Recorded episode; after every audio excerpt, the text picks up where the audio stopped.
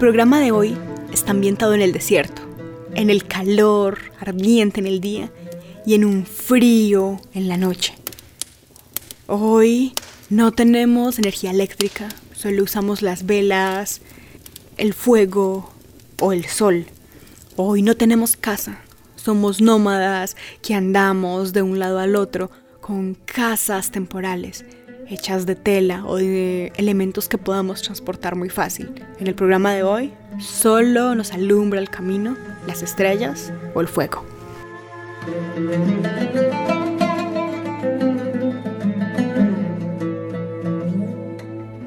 Les doy la bienvenida a un nuevo programa para viajar entre cartas, entre historia, entre documentos, entre historias de personajes que están lejos de nuestra geografía, de nuestro contexto y hoy de nuestro continente. Les acompaña Sara Gaviria Piedraita.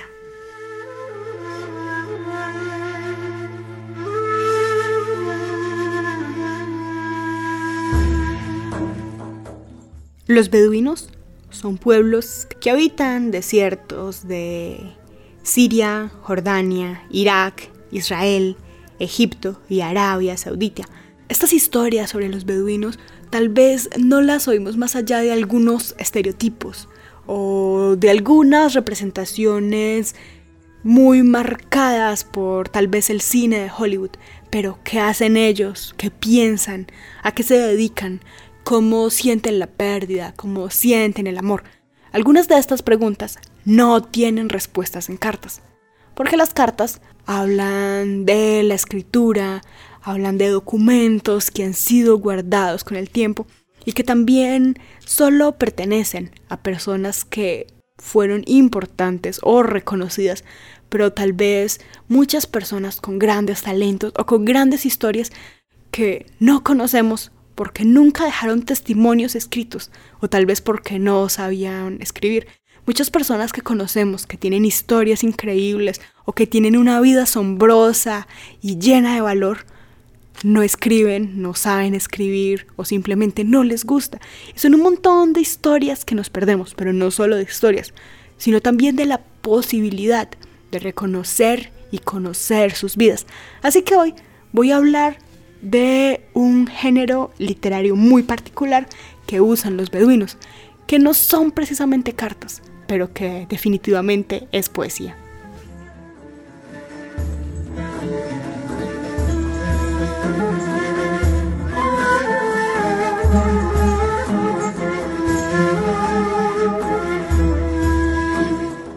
Los beduinos son pueblos que tienen origen en la península arábiga. La palabra beduino es en árabe, viene de la palabra bedú, que significa nómada o que significa morador del desierto. En las antiguas conquistas árabes, los beduinos se expandieron por mucho territorio y ocuparon parte del norte de África. Y hay algunas diferencias entre un grupo beduino y otro, pero generalmente tienen algunas características comunes. Hoy vamos a hablar específicamente de los beduinos que viven en un desierto, en el desierto occidental de Egipto. Y al igual que muchos otros beduinos, están organizados en tribus, eh, tienen orígenes árabes y se transmiten las historias de forma oral y tienen mucho que contar, como todas las personas, y sus historias hacen parte del patrimonio cultural inmaterial de la humanidad, lo que es muy hermoso pero también muy difícil de capturar y contar. Así que el programa de hoy es resultado de algún rastreo que llevo rato haciendo sobre la vida de los beduinos.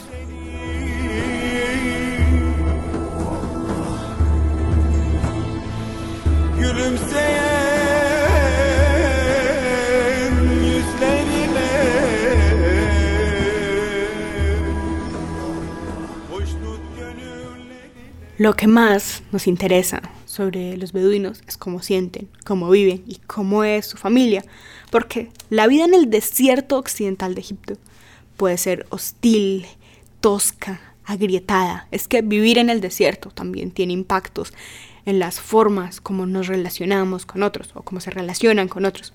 Y las familias beduinas que se mueven por este desierto han adaptado una especie de código de honor.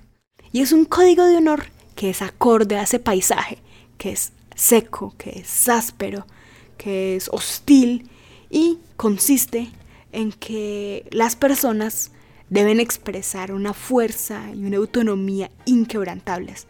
Deben lucir como los más rudos, los más fuertes. No está bien visto la dependencia, la dependencia hacia otros, incluso dentro de la misma familia. Eso de llorar, de sentirse mal, no está bien visto, sino que todos tienen que mostrarse rudos todo el tiempo porque es algo a lo que el paisaje y las condiciones en las que viven los llevan. Sin embargo, los sentimientos siempre están ahí y por eso existen las cartas, porque hay muchos sentimientos, incluso si son personajes muy nombrados en los medios o si son personas más anónimas para el mundo. Los sentimientos están ahí, el dolor, el apego, el amor, la ausencia siguen existiendo, aun cuando nos dicen que no se debe mostrar. Así que pues voy a hablar de algunas investigaciones que se han hecho sobre la vida de los beduinos y cómo resulta que ese código que prohíbe las lágrimas, que prohíbe los cariños, que prohíbe muestras de afecto, tiene una forma de salir a flote. Entonces les voy a hablar de un género de poesía beduina que se conoce como el ginawa. Es un género que se parece al haiku porque es corto, condensa el lenguaje, tiene sentimientos muy profundos. El haiku es una especie de poema muy corto que se usa en Asia y que el ginawa de los beduinos se parece un poco a ese. Es una poesía que no es escrita, no está en cartas, no está en libros, sino que se canta. Se canta en un medio de diálogo, en una reunión íntima. Es como si algunas personas están conversando sobre un hecho doloroso y cuando no pueden expresar ese dolor, cuando ya sienten que querían llorar o expresar ese dolor o contar que está muy mal, pues simplemente cantan y cantan en forma de poesía.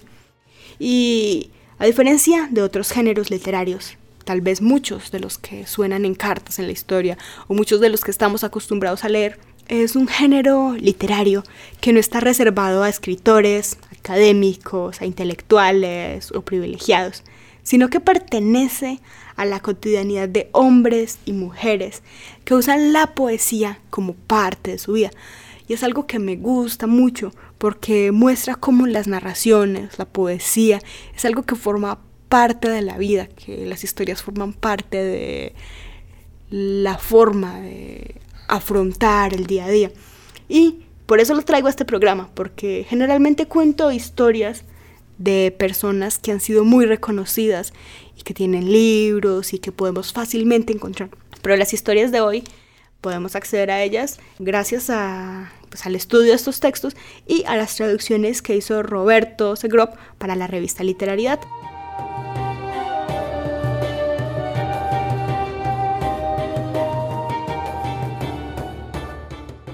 Estamos hoy hablando de la vida de las familias beduinas que se ubican en el desierto occidental de Egipto.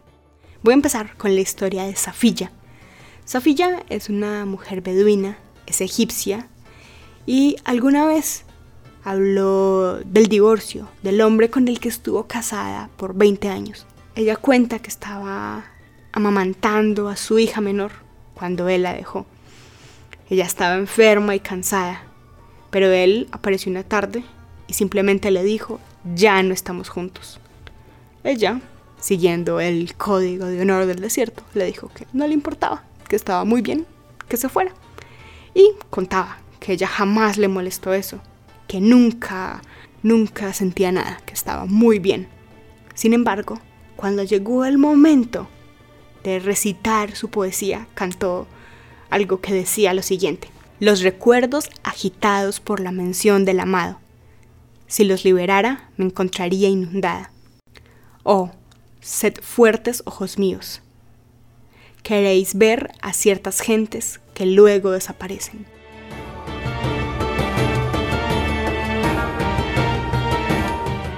Estas letras muestran mucho dolor y mucho sentimiento y no corresponden a la rudeza que ella estaba mostrando. Voy a continuar con la historia de Racit. Racit es un hombre de 40 años que estaba por tener una segunda esposa. Recordemos que en las sociedades beduinas está bien vista la poligamia o no está tan sancionada socialmente. Entonces un hombre puede tener varias esposas siempre y cuando eh, pueda darles bienestar a todas. Pero resulta que la segunda esposa con quien se iba a casar escapó. Y él está muy enojado porque se dañaron sus planes de boda y entonces culpa con muchísima furia a Mabruca, que era su otra esposa, y le demuestra sus actos de enojo. En cambio, cuando fue el momento de cantar, él mostraba un sentimiento completamente diferente. Cuando cantó, se le fue el enojo y apareció su verdadero sentimiento. Cocinar con lágrimas en el funeral de la amada. Sus actos, errores que hieren, empero ella habita en mi corazón. Mabruca, que es la esposa de Racid, estaba enojada porque no creía justo el reclamo, porque no fue culpa de ella que la otra prometida escapara. Y entonces le dice a Racid que se va a divorciar que no le importa nada, que eso no es culpa de ella, pero luego cantó. Me infamaron para luego encontrarme inocente. Ahora la culpa sobre ellos debe caer. Fue imposible hacer mis rondas. El hogar del hombre casado está lleno de sospecha. Aprisionada por el desespero y la rabia, la vastedad de mi alma se contrae. Largas y marchitas por la desesperación son las raíces que alimentan mi alma. Me comprometí a amar, me harás descansar. Ahora sufro. Oh sabios, tenéis la cura y me la negáis. La noche en que partiste no había luna ni estrellas, solo un manto de nubes espesas. Separarnos fue difícil, el corazón mengua, los ojos pierden su luz férrea voluntad en el adiós, sin lágrimas los ojos hasta la separación.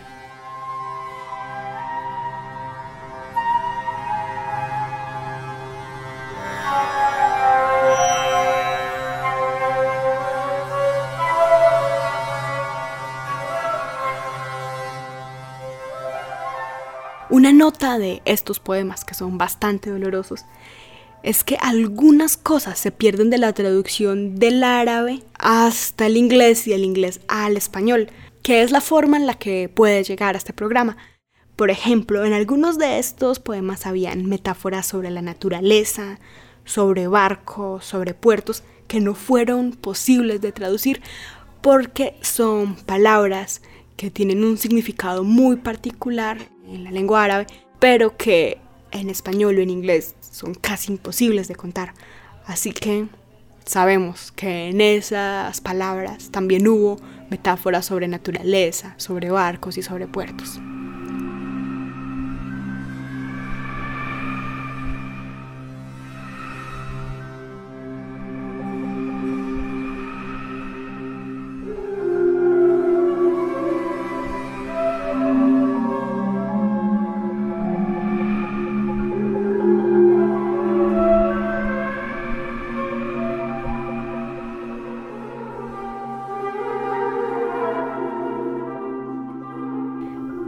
Cerrar, les voy a leer unos poemas que son cantados durante el funeral de un joven. El conflicto entre dos comunidades beduinas dejó a un joven muerto. Cuando le encontraron estaba herido y todavía respiraba. El funeral no fue llorado, sino que fue cantado y recitado.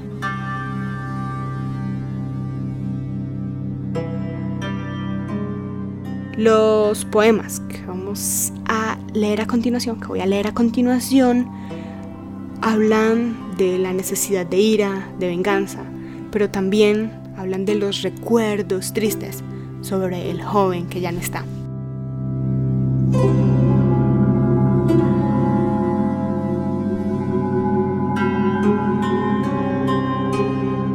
En tanto no hay frontera posible, no hay sueño probable.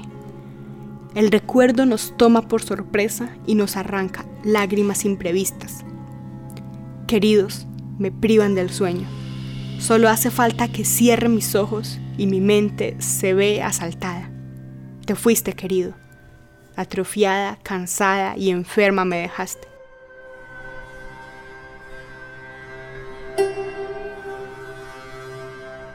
Muéstrame, te lo ruego, cómo curar este mal. Ahogada en la agonía me pregunto, ¿es este mi destino, amor? En el olvido no es posible, solo un paciente dominio del desespero.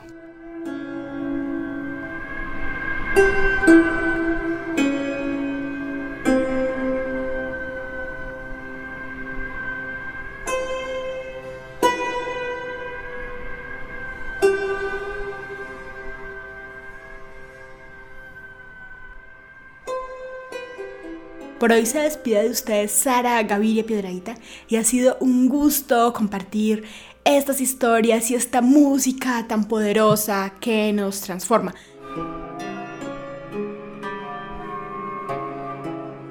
Por hoy estamos llegando al final de Baúl de Cartas. Hemos compartido con ustedes historias desde el desierto, historias de dolor, historias de angustia que raramente son escritas, que raramente son contadas, de las que sabemos muy poco, pero que hoy llegan hasta baúl de cartas y que compartimos con ustedes.